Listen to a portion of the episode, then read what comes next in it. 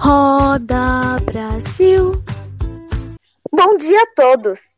Sejam bem-vindos a mais um episódio da Roda Brasil. Hoje, dia 17 de maio, daremos continuidade ao assunto abordado no nosso primeiro episódio do especial Coronavírus. Bom dia, pessoal! Lembrando que se você ainda não assistiu o nosso primeiro episódio do especial Coronavírus, aviso que já está disponível em todas as plataformas de streaming. Bom dia, queridos ouvintes! No nosso último episódio, falávamos acerca da desigualdade social no Brasil. Nós trouxemos alguns dados alarmantes que chocaram muitos dos nossos ouvintes. Bom dia, Brasil! Queria, primeiramente, agradecer a repercussão que teve o primeiro episódio de nosso especial. Recebemos muitos comentários positivos e todos pediam a continuação. Por isso, estamos aqui hoje. Recebemos também muitos comentários de ouvintes surpresos, pois não conheciam a triste realidade do nosso país. Sim, algo que para nós é tão normal como o acesso a serviços básicos, desde a uma educação de qualidade até mesmo o saneamento básico, para outros é quase como uma raridade. Mas agora você, ouvinte, deve estar se perguntando qual a relação da desigualdade social com a pandemia do novo Covid-19.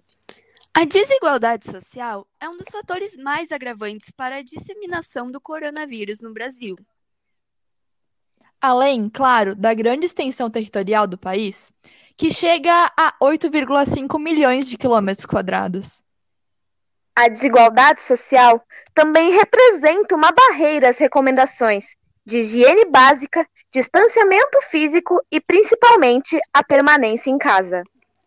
Exatamente, pois como uma família sem acesso à água tratada irá conseguir manter uma rotina de higiene básica, como escovar os dentes, tomar banho e, principalmente agora com a pandemia, lavar as mãos com água e sabão. Lembrando que mais de 35 milhões de brasileiros não possuem água tratada. Ainda tem aqueles que possuem acesso à água tratada e não utilizam-a de forma consciente. A desigualdade social também dificulta o cumprimento do distanciamento físico, devido à alta concentração de pessoas em moradias precárias, principalmente nas periferias, favelas e comunidades. Exato, pois por mais necessário que seja manter o distanciamento social, é muito difícil que ele seja cumprido à risca por aqueles que necessitam sair às ruas para conseguir simplesmente pôr comida na mesa. Além do mais, em um país tão grande como o Brasil, não se podem impor medidas e regras iguais para casos extremamente diferentes. Nós aqui, por exemplo, conseguimos nos manter em isolamento social porque possuímos uma renda fixa. Já os trabalhadores autônomos dependem da saída das ruas para se sustentarem. Então, consequentemente, acabam por não cumprir as regras de isolamento social. E ainda, infelizmente, há aqueles que vivem nas ruas. Estima-se que no Brasil há 101 mil pessoas, em média, vivendo nas ruas. Os indígenas também acabam tendo dificuldades em cumprir, em cumprir a recomendação de distanciamento social, uma vez que vivem em aldeias. Até porque eles possuem outra visão, onde valorizam a vivência em comunidade.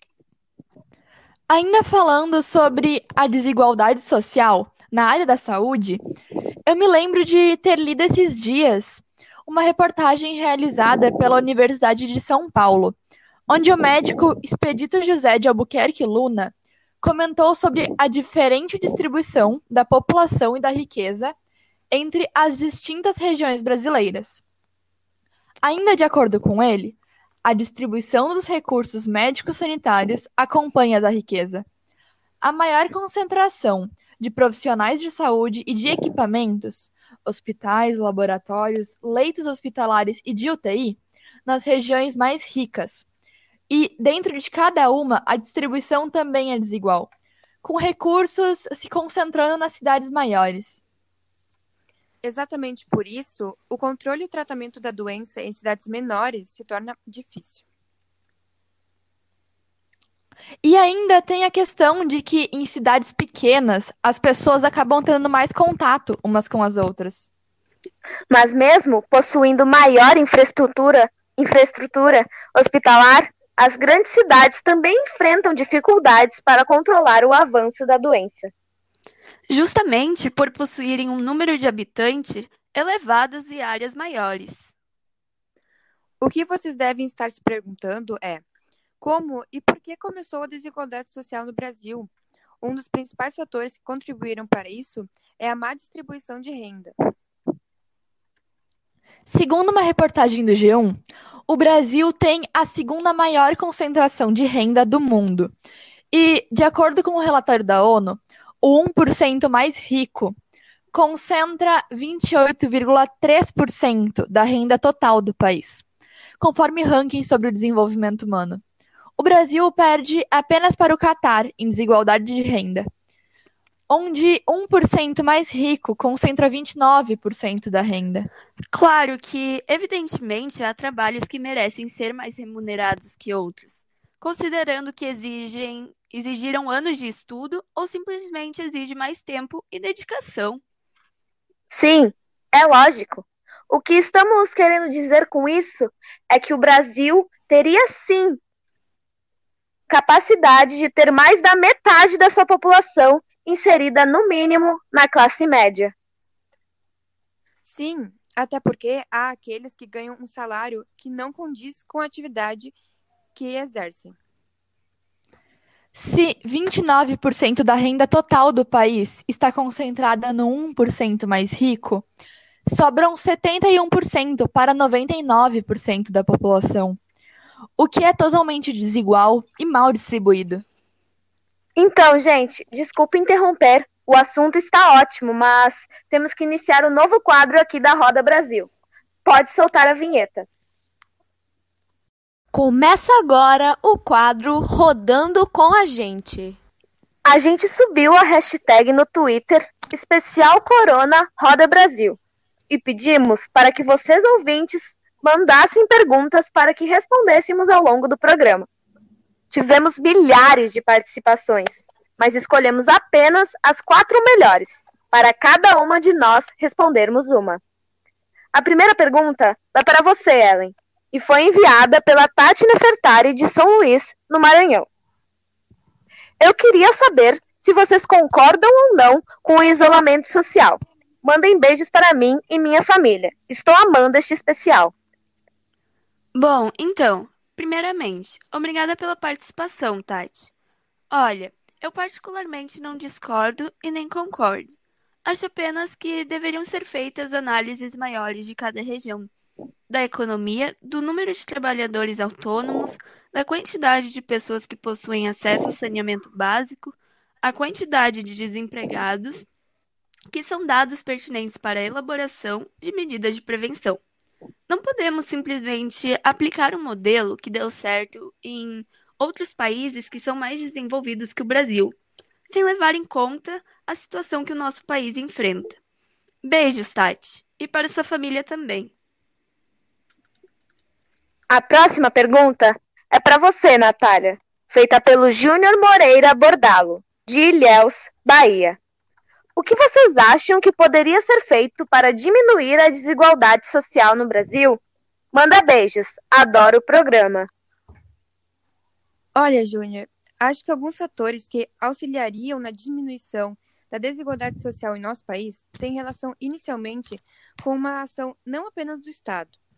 A sociedade em si, a partir de seu âmbito mais primário, que é a família, precisa alterar algumas questões culturais com urgência Lembro de ter lido uma reportagem e que alguém citava que somente uma política socialmente focalizada nos mais pobres, aliada a medidas que efetivamente redistribuam a riqueza existente, terá resultados expressivos sobre a erradicação da miséria e a redução das desigualdades sociais do Brasil.